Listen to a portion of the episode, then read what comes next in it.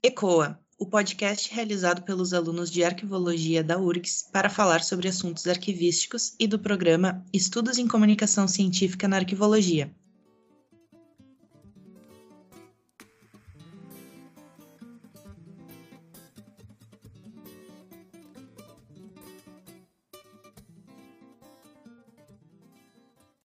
Eu sou a Victoria Firmino.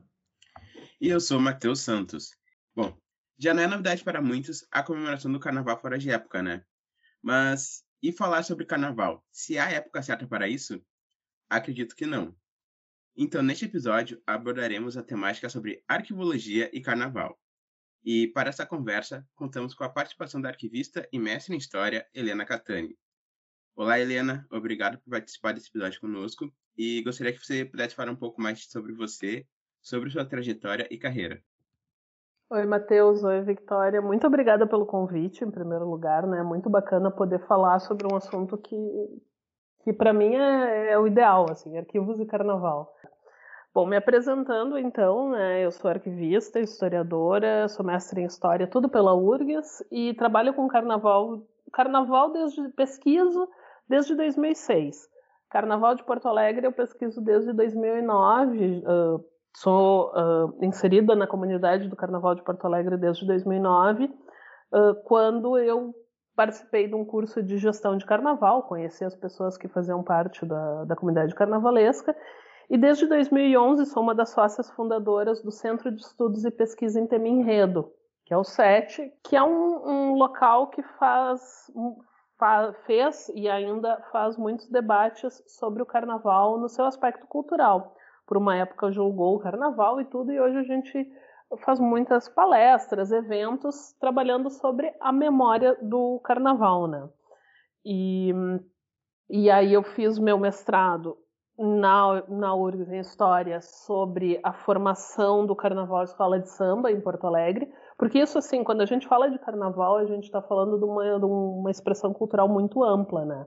Então, desde as festas que se comemoram no Nordeste, as festas de, dos trios elétricos, a gente está falando dos blocos de rua, a gente está falando dos salões uh, fechados, das festas fechadas, mas o segmento do carnaval, a parte do carnaval que eu trabalho e que eu gosto, eu acho que gosto é uma palavra muito fraca, eu acho que tem que ser, faz parte da minha vida, é o carnaval escola de samba. Né? Então, toda a minha pesquisa, toda a minha trajetória sempre foi voltada ao carnaval escola de samba. Uh, essas apresentações. E uh, desde 2009, então, como eu falei, né, eu trabalho com isso e atualmente eu, atualmente eu trabalho com arquivos, né? Com uh, trabalhando em arquivos privados. Mas a pesquisa em carnaval nunca, nunca abandonei. Eu fiquei trabalhando de forma independente desde então, né? Vamos começar com uma pergunta bem introdutória. Helena, o que é o carnaval? Qual é o conceito e a origem dele? Bom, uh, essa pergunta ela é, ela é, muito. Eu vou tentar responder essa pergunta de uma forma mais sucinta, porque a gente falar da origem de, do carnaval, a gente está falando de diversas formas, diversas origens que pode, a gente pode definir um marco temporal desde o Egito Antigo até década de 20, 1920. Né? Tudo isso se constituiriam marcos temporais para o início do Carnaval. O Carnaval é uma celebração popular que acontece na sociedade não só brasileira, né? Nós temos o nosso, o nosso tipo de festa no Brasil, mas o mundo inteiro celebra de alguma forma. E, uh, bom, Carnaval. Carnaval é uma festa popular, né? Que é comemorada celebrada, na verdade. A gente pode definir uma, uma série de marcos temporais para ela, desde o Egito Antigo, a gente passa por Idade Média, uh, Brasil, uh, Brasil Colônia, a década de 1920. Tudo isso são marcos temporais que podem ser definidos para a celebração da festa, depende do que tu considera carnaval, né? Então, como eu mencionei previamente, Uh, as celebrações em, no Nordeste são diferentes do que acontece no Rio de Janeiro, na, nas escolas de samba, nos blocos, nos clubes fechados, tudo isso tu tem uma forma diferente de, de celebrar o carnaval. Mas ele é basicamente é uma, se a gente for falar, sei lá, encontrar no dicionário, talvez, a definição do que é carnaval é uma festa que acontece 40 dias antes da Páscoa. Talvez a definição mais fria que eu possa dar do que é carnaval é isso.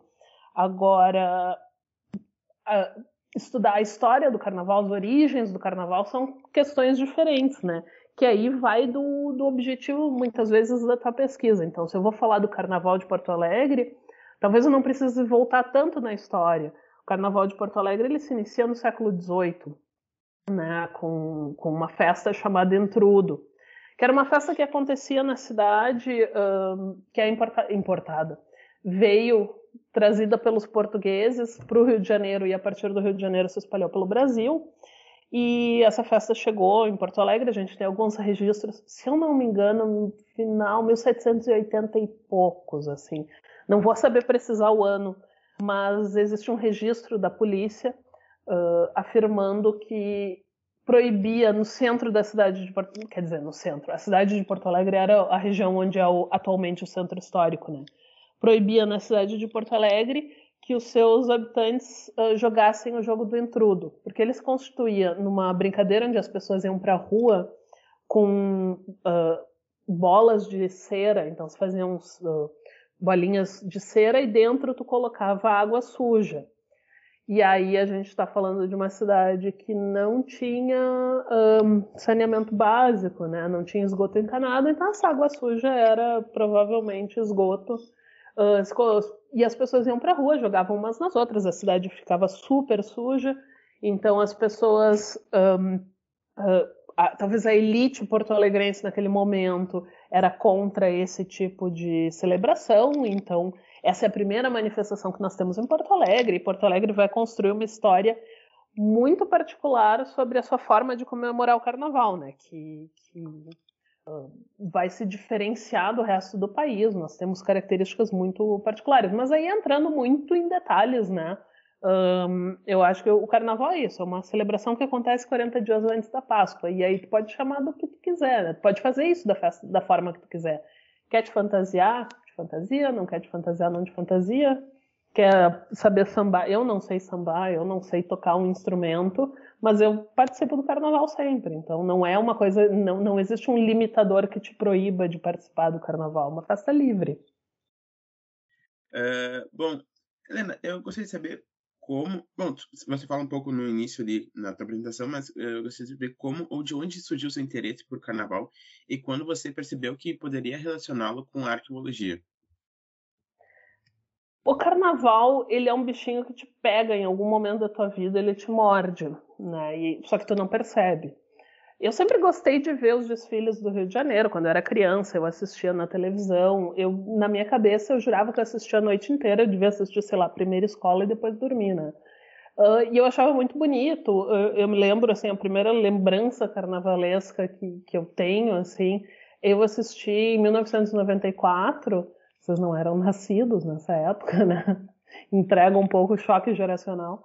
Um, 1994, a Imperatriz Leopoldinense teve, que é uma escola do Rio de Janeiro, que é a minha escola no, no Rio de Janeiro, ela teve uma comissão de frente muito bonita, uh, onde os, os, membros da comissão de frente eram todos homens com 1,80m de altura, e eles usavam leques enormes, com um lado era dourado e o outro lado era verde. Uh, e eles viravam esses leques fazer tem no, na internet para o pessoal procurar.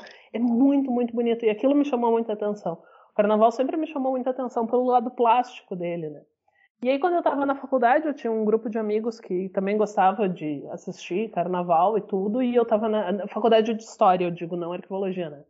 Uh, eu comecei a ver que eu podia usar uh, os sambas e os enredos para ensinar história que era a minha formação e a partir daí eu comecei a, a trabalhar com o uso do, do subenredo para ensinar história. Tanto que o meu trabalho de conclusão de curso na história é sobre isso. O uso do, do samba enredo como uma ferramenta didática auxiliar. Quando eu entro no. E aí, a partir daí, assim, a partir desse momento que eu comecei a pesquisar para o TCC, eu já comecei a incorporar o carnaval na minha vida. Assim, não, não, eu não consigo mais diferenciar passou a ser uma constante, né? Uh, quando eu entro uh, para o Centro de Estudos e Pesquisa em Tema Enredo, quando eu entro para o SET em 2011, uh, que a pessoa que me levou, que me apresentou o Carnaval de Porto Alegre, que é o meu mestre no Carnaval, é o Sérgio Peixoto, que foi um dos maiores uh, autores de enredo, enredistas que nós chamamos, do Carnaval de Porto Alegre, uma figura ímpar. E o Sérgio, ele sempre teve, muito, teve muita preocupação com a preservação da memória do Carnaval porque ele sabia muito antes, ele, ele foi muito precursor nisso, ele sabia que as, a memória do carnaval estava nas pessoas. E ele sempre manteve o SET como um local para a gente preservar essa memória. Isso em 2011. Eu nem imaginava em fazer arquivologia. Eu recém tinha me formado em história, eu não pensava nisso mas quando está lá na ata de, de, de fundação do SETIC, como completamos 10 anos ano passado, eu fiz uma publicação de um pequeno livro em homenagem a esses 10 anos e tive acesso à ata, à ata original de fundação do SET e eu estava como coordenadora de memória lá. Uh, o que me surpreendeu, assim, nossa, eu realmente estive sempre muito ligada uh, a isso. E aí eu passei a ver, a partir dessa insistência do Sérgio em preservar a memória, e ele sempre dizia, a memória está nas pessoas, que eu vi que como isso era importante. E aí eu comecei a pensar de fazer projetos, pequenos projetos que nunca andaram muito para frente.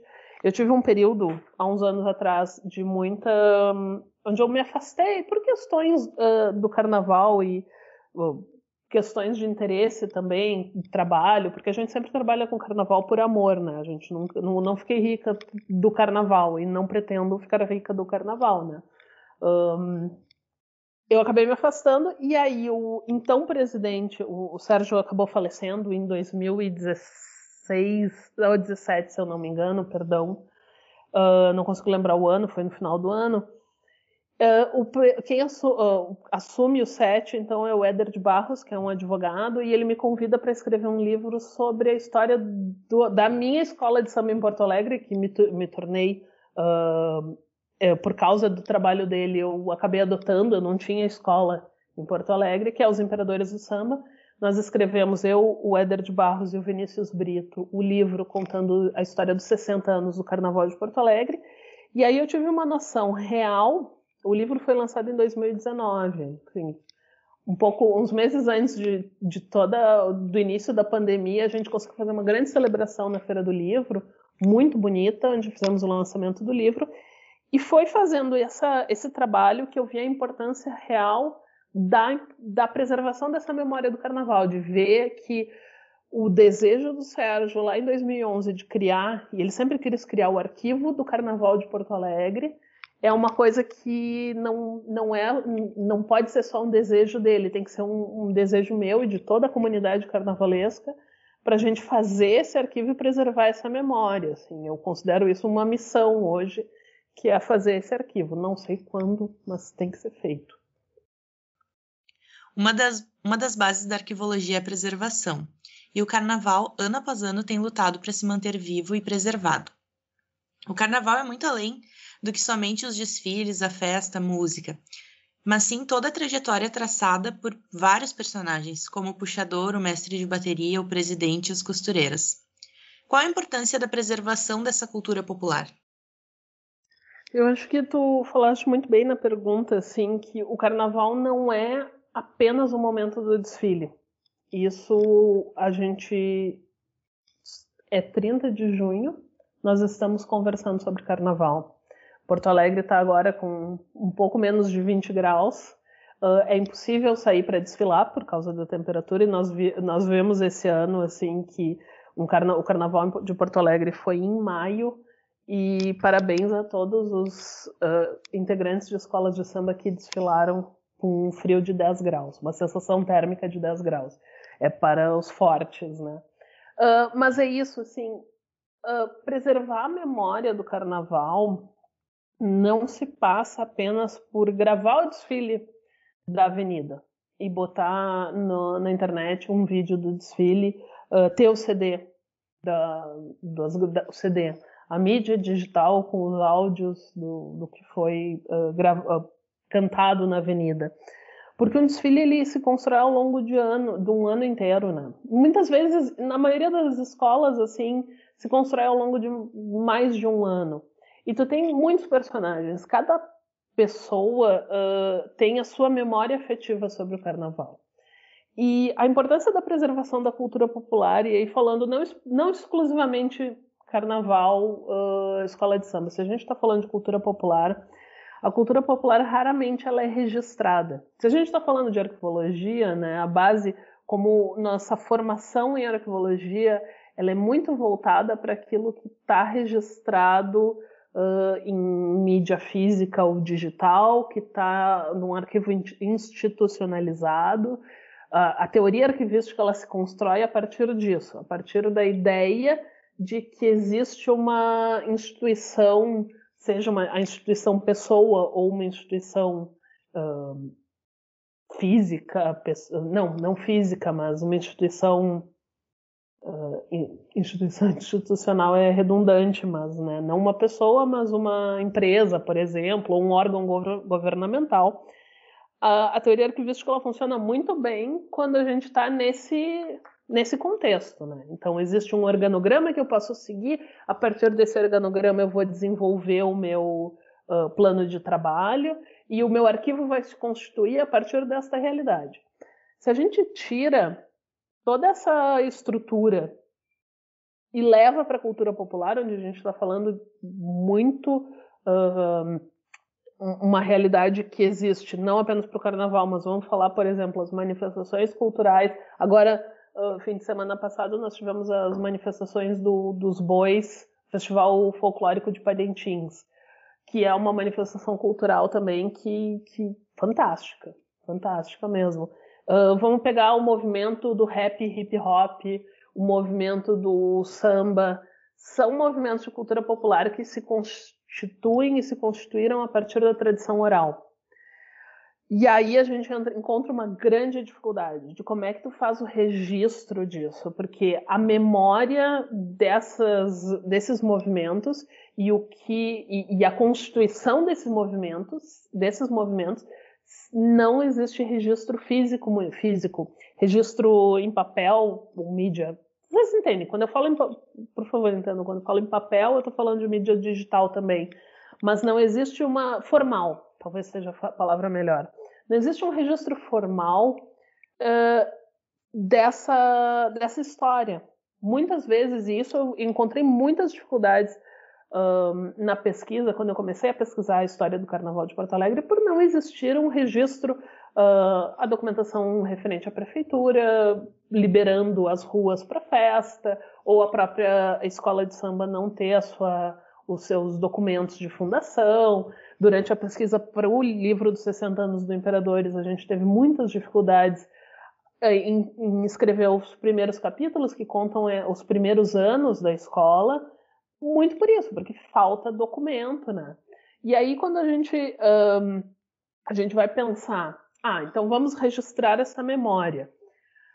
Beleza, não é apenas o historiador, não estou ao meu lado historiadora entenderia como fazer isso. Mas hoje eu tenho essa formação mais completa, onde eu entendo os princípios e funções arquivísticas e entendo muito a importância deles para a formação de arquivos e centros de memória que preservem com qualidade a, essa memória da cultura popular, eu entendo a dificuldade que existe hoje de tu desenvolver esse trabalho um, de forma qualitativa em relação às, um, à cultura popular, porque não adianta eu ir lá, vou entrevistar então toda a velha guarda do Bambas Del Dia, que é uma escola, a escola mais antiga do Carnaval de Porto Alegre ainda em atividade, fundada em 1940, tem uma velha guarda muito atuante.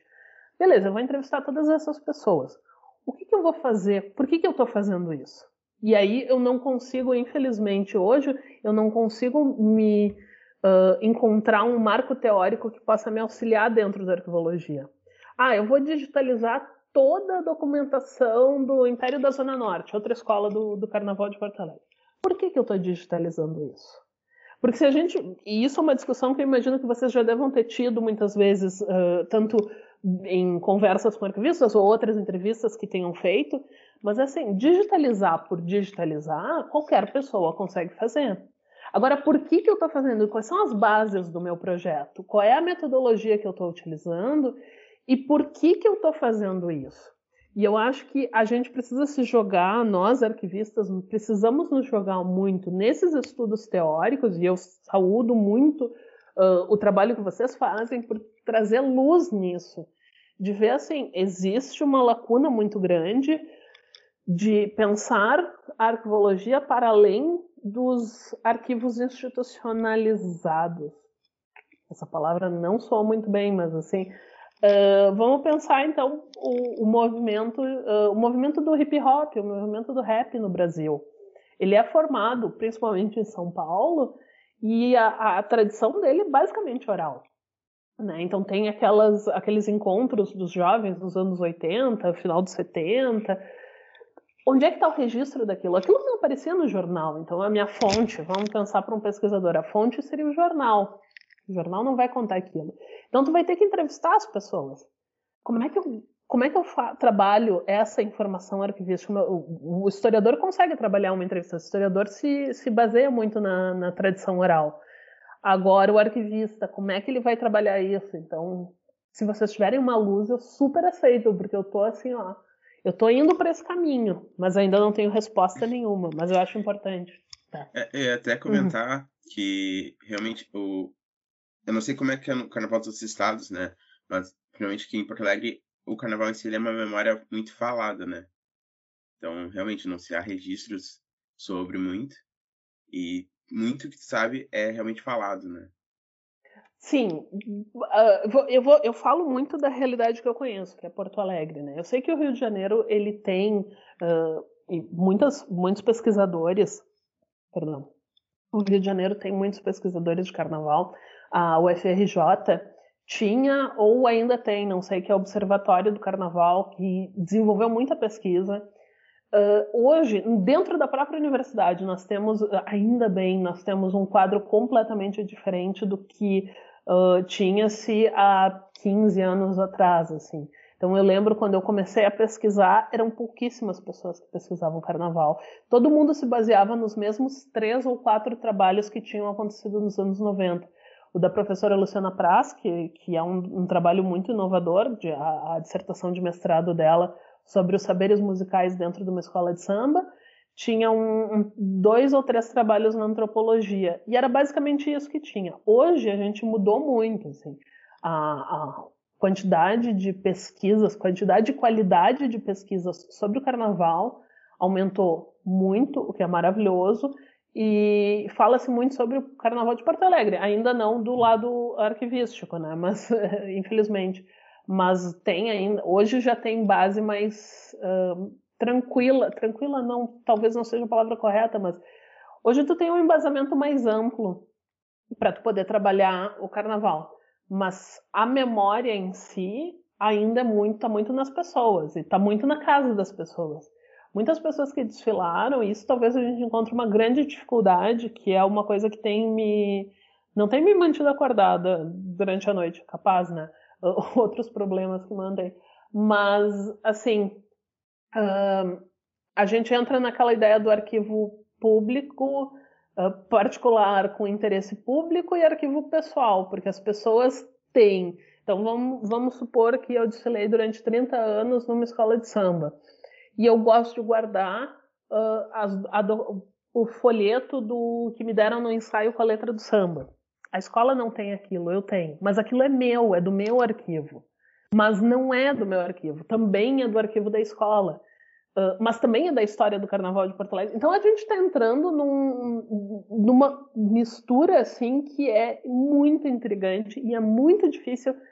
Hoje não tenho resposta de como trabalhar isso, porque a gente tem talvez uma metodologia, ah, vamos trabalhar arquivo pessoal, a cartinha, o arquivo pessoal que está lá, né, no, no arquivo do presidente tal, que está na instituição tal, aí é super fácil porque ele está dentro de um organograma de uma instituição, de uma fundação e tal.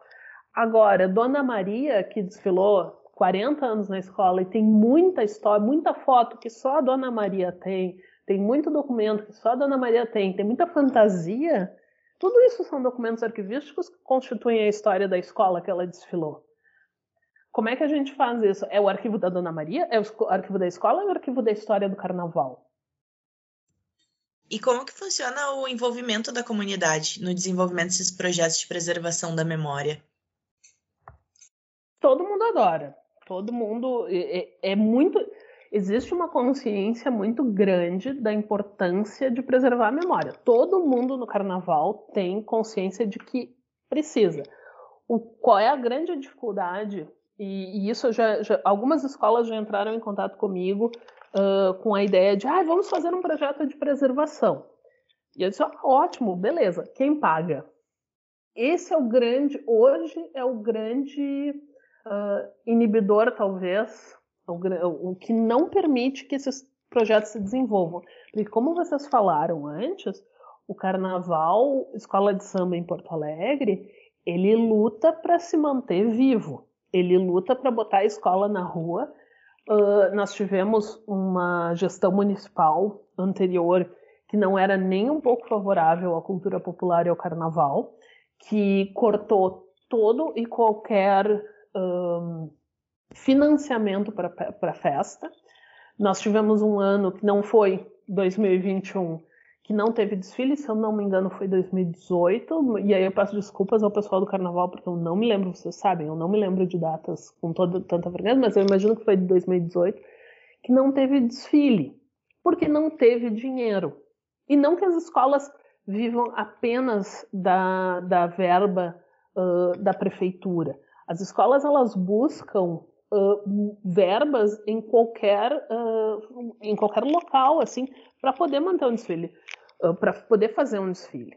Então, o foco das escolas muitas vezes acaba sendo colocar a escola na rua, porque, infelizmente, a realidade que nós tínhamos nos anos 80 e 90, 1980, 1990 em Porto Alegre, quando a escola conseguia uh, se, se custear o seu desfile em parte pelas, pelo dinheiro que entrava dos ensaios, um, um ensaio, para vocês terem noção, um ensaio de uma escola de samba nos anos 80 reunia 5 mil pessoas.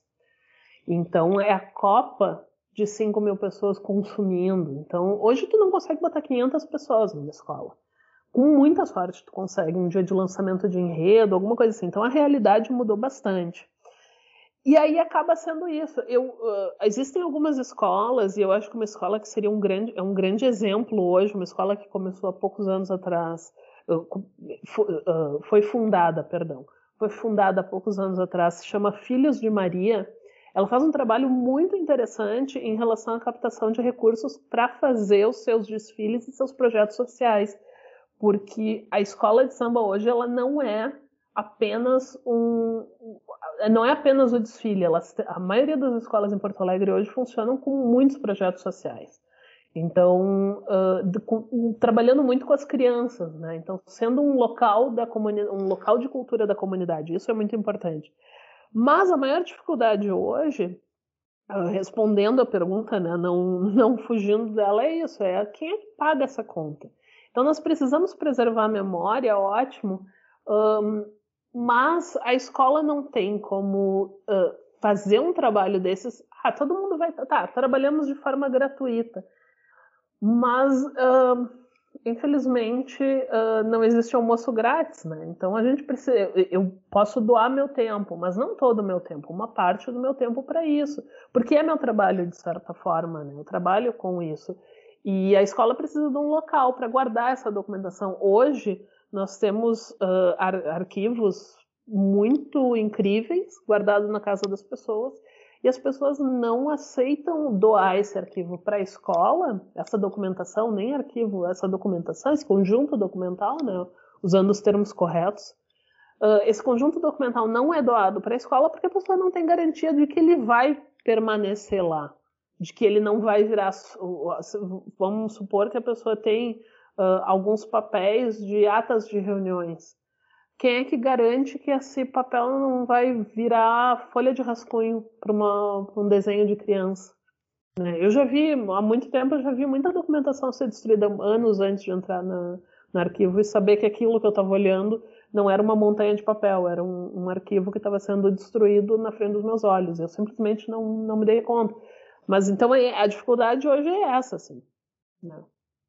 Uh, já que tu falou um pouco das dificuldades que tu encontra, assim, uh, para desenvolver esses projetos, eu sei que você tem projetos relacionados ao carnaval também, né? Eu gostaria que você falasse, você ficar à vontade para falar um, um pouco mais sobre eles. Sim, estou começando um projeto em primeira mão. Eu já conversei com algumas pessoas, mas é um projeto que ele.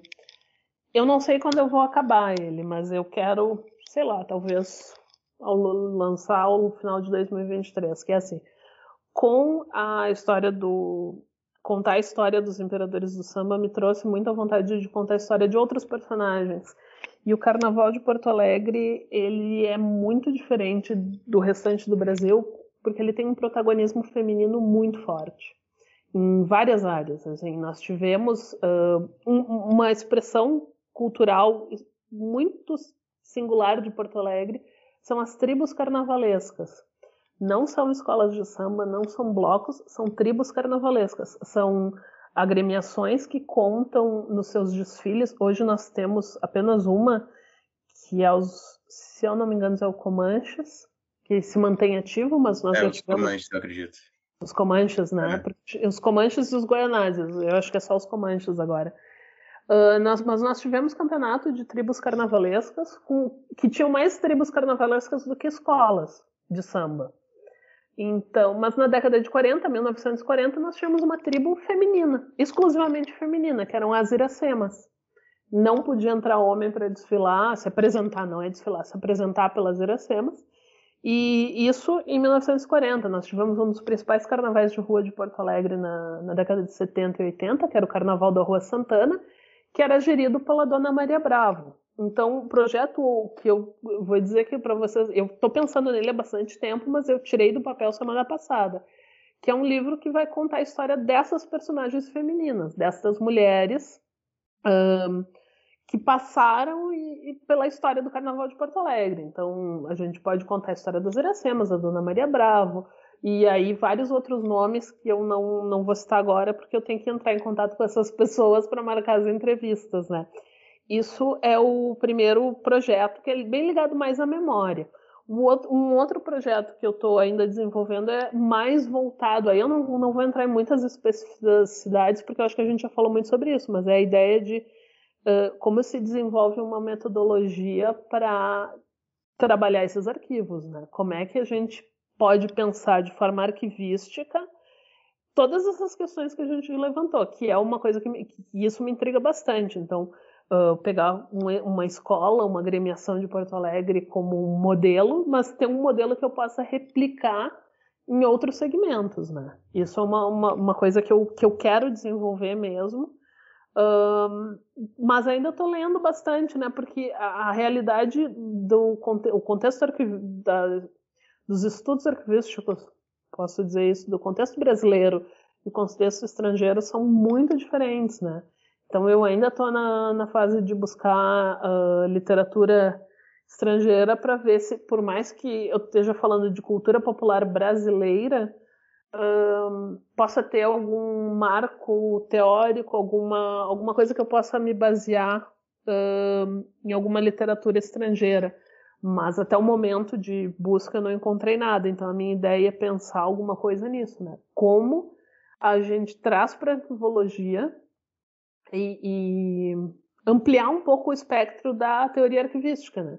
Que eu acho que não que é super importante, não diminuindo outro tipo de pesquisa e outros trabalhos, mas eu acho que a gente precisa ampliar esse espectro para ontem. Muito obrigada, Helena, por aceitar participar do episódio conosco, disponibilizar um pouco do teu tempo e do teu conhecimento sobre o assunto.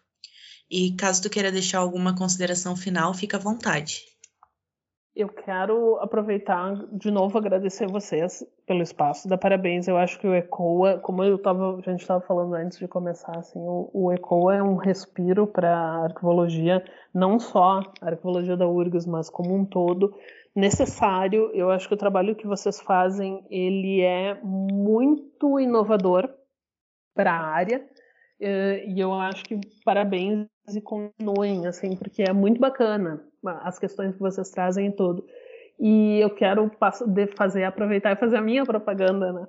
Que eu tenho, eu co-apresento junto com Everton Cardoso, que é o editor-chefe do jornal da URGS, um programa na rádio da universidade que se chama Muamba URGS, onde a gente uh, entrevista figuras ligadas ao carnaval de escola de samba de Porto Alegre. É um projeto que tem o objetivo de ser um projeto de extensão maior, a gente não sabe ainda datas e todos esses trâmites burocráticos internos da universidade, mas hoje ele existe, então quem quiser ouvir, ele acontece todo sábado, do meio-dia ao meio-dia e meia, na rádio da universidade, que é a AM 1080, mas pode ser procurado urgs.br barra rádio está disponível. E assim que o programa uh, vai ao ar, ele é disponibilizado também nas plataformas de streaming.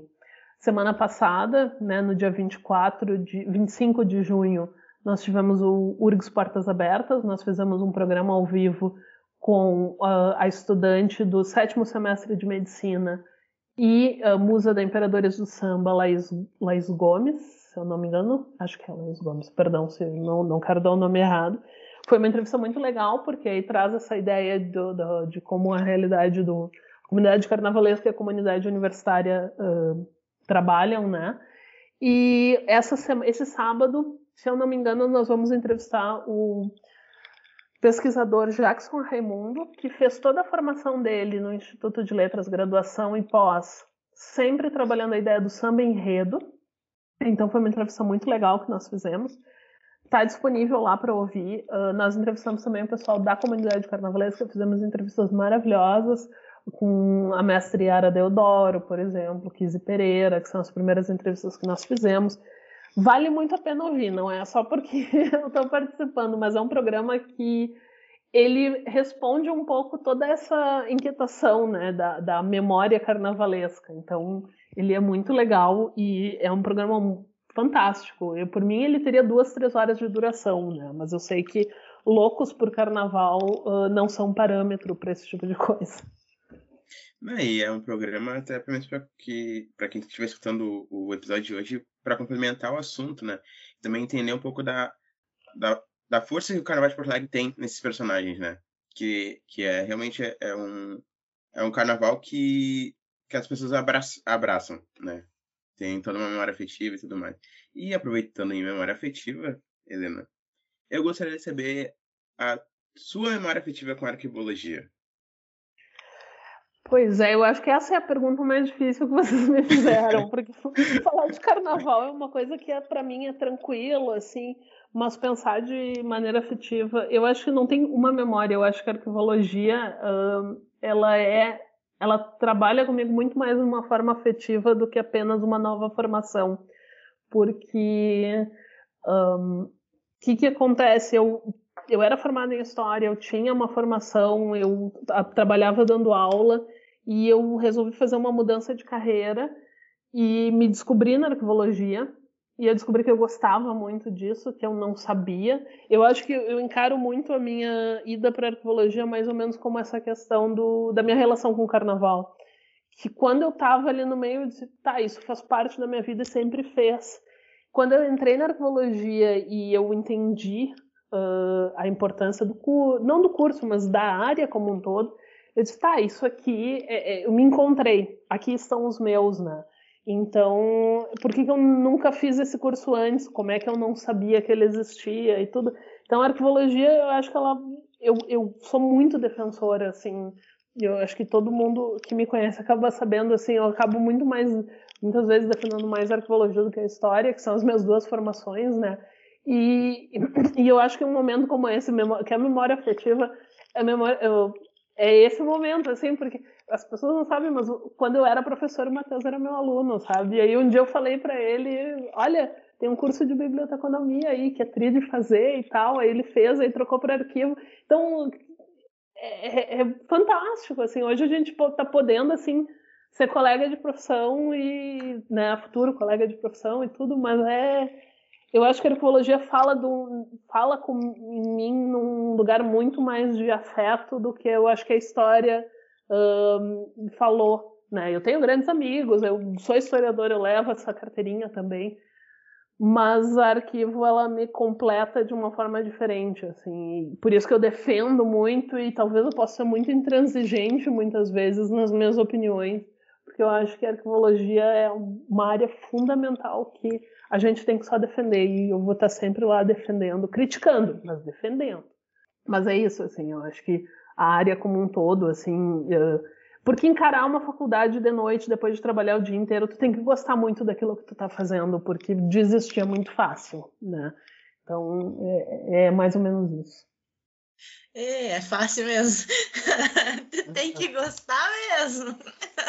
As vistas foram. Assim como tem o bichinho do carnaval, tem o bichinho do arquivo também. Ele te pica e tu não consegue. Quando tu vê, tu tá lá olhando os arquivos de tudo que é lugar e cuidando Sim. tudo.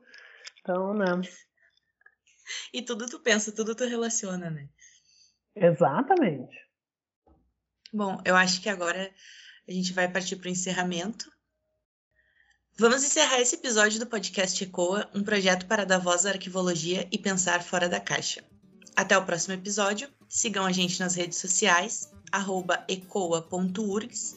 E se você gostou, não deixe de compartilhar.